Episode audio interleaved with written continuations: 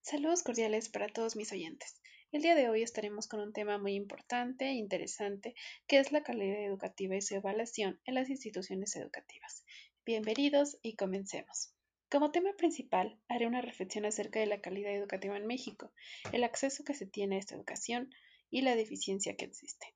También mencionaré los institutos que evalúan y certifican esta calidad, el quien la garantiza y por último recapitularé en breve los temas vistos durante la emisión en conclusiones.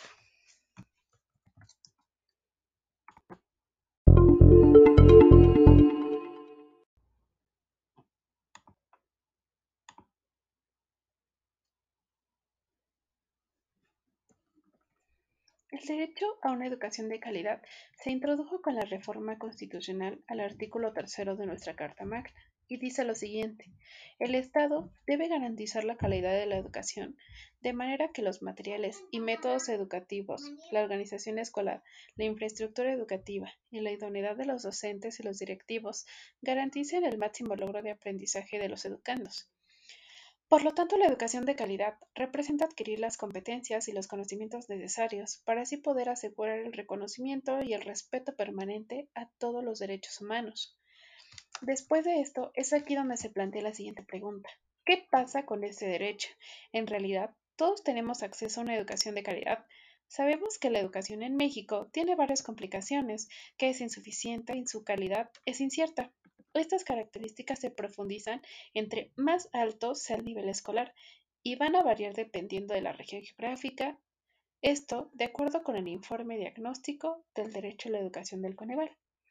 Otro punto importante a mencionar es que en el país no solo se presenta insuficiencia en la oferta educativa, también es insuficiente el personal docente, los materiales, la actualización de los programas, los planes de estudio, la infraestructura y los servicios en las escuelas.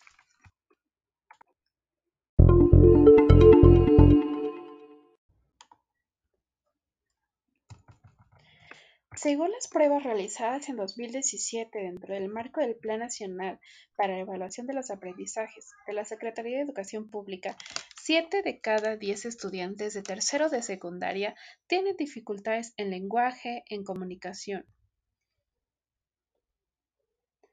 Por su parte, Casi nueve de cada diez estudiantes obtuvieron resultados por debajo de los satisfactorios en matemáticas, lo que muestra la existencia de dificultades para utilizar fracciones o ecuaciones a la hora de resolver problemas.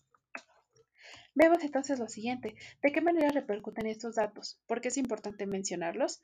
Podemos notar que las habilidades y los conocimientos en lenguaje comunicación y matemáticas son clave para que los estudiantes puedan adquirir nuevos aprendizajes y puedan utilizarlos durante el resto de su vida. Vemos que estos aprendizajes van a tener impacto en los empleos que buscan obtener. Pero si no se tienen esas capacidades, en primer lugar, va a ser difícil que sean aceptados y de esto también se derivan problemas en el aula como el que, si no se logran estos aprendizajes, el alumno no va a avanzar hacia el siguiente curso, ciclo o año, y es donde empieza la desmotivación, llevando a los alumnos a abandonar sus estudios. ¿Y qué pasa cuando un alumno abandona sus estudios?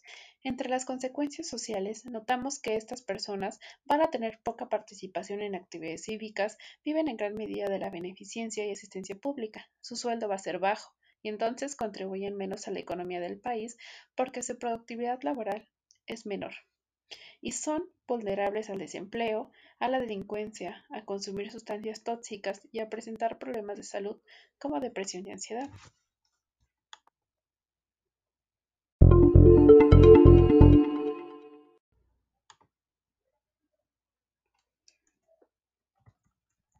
Quisiera mencionar la siguiente frase que nos dice que la educación es el arma más poderosa que puedes usar para cambiar el mundo, de Nelson Mandela.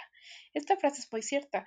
Podemos notar con ella que en las economías modernas el conocimiento es uno de los factores más importantes de la producción, donde las sociedades que más han avanzado ha sido en lo económico y en lo social, y han logrado cimentar su progreso en el conocimiento. Es por eso que notamos la importancia de educar para empezar a construir una mejor calidad de vida. ¿Cómo intervenir y prevenir la deserción escolar?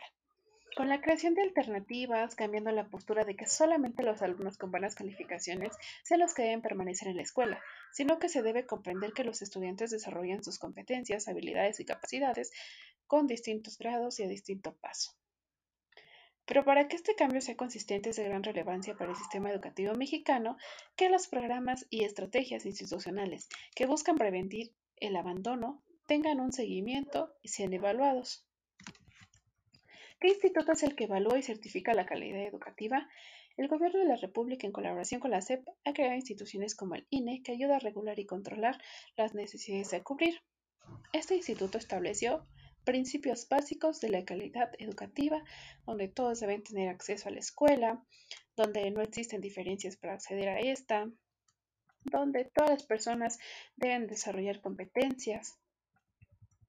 Y por último, el principio de mejora constante, que nos dice que la educación se encuentra en un proceso de evaluación y crecimiento. Pasando a lo siguiente, donde ¿qué instituto nos garantiza esta calidad? El Sistema Nacional de Evaluación Educativa garantiza la calidad de los servicios educativos prestados por el Estado. Este sistema establece la coordinación de las autoridades educativas y busca dar un seguimiento a las acciones, formula programas y estrategias, promueve los planes y acciones. También analiza, administra y difunde información que va a contribuir a evaluar los componentes y procesos, para así verificar el grado de cumplimiento de los objetivos y las metas planteadas.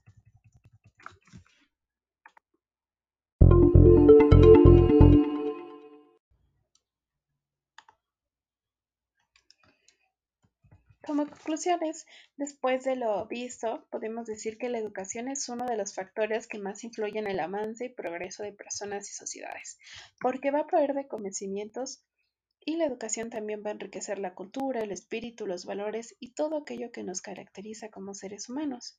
Para garantizar la calidad de la educación, es importante la participación de organismos e instituciones que creen estrategias y acciones que permitan medir los planes y programas de una institución para verificar que las metas planteadas por los mismos sean cumplidas. El Sistema Nacional de Evaluación Educativa tiene por objeto contribuir a garantizar la calidad de los servicios educativos que son prestados por el Estado.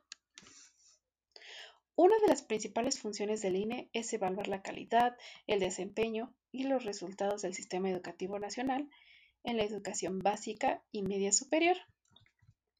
Para finalizar, como ciudadanos debemos exigir una educación de calidad, que es nuestro derecho, y los estados deben garantizar la educación a sus ciudadanos mediante recursos, programas que se adapten a la cultura, y así asegurar que no se prohíbe a nadie la educación.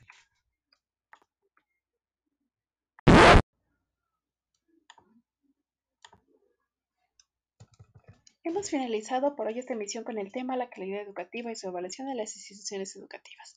Gracias por escucharnos. Ya tenemos que irnos, pero por favor no se olviden de sintonizarnos el próximo martes a la misma hora. Bye.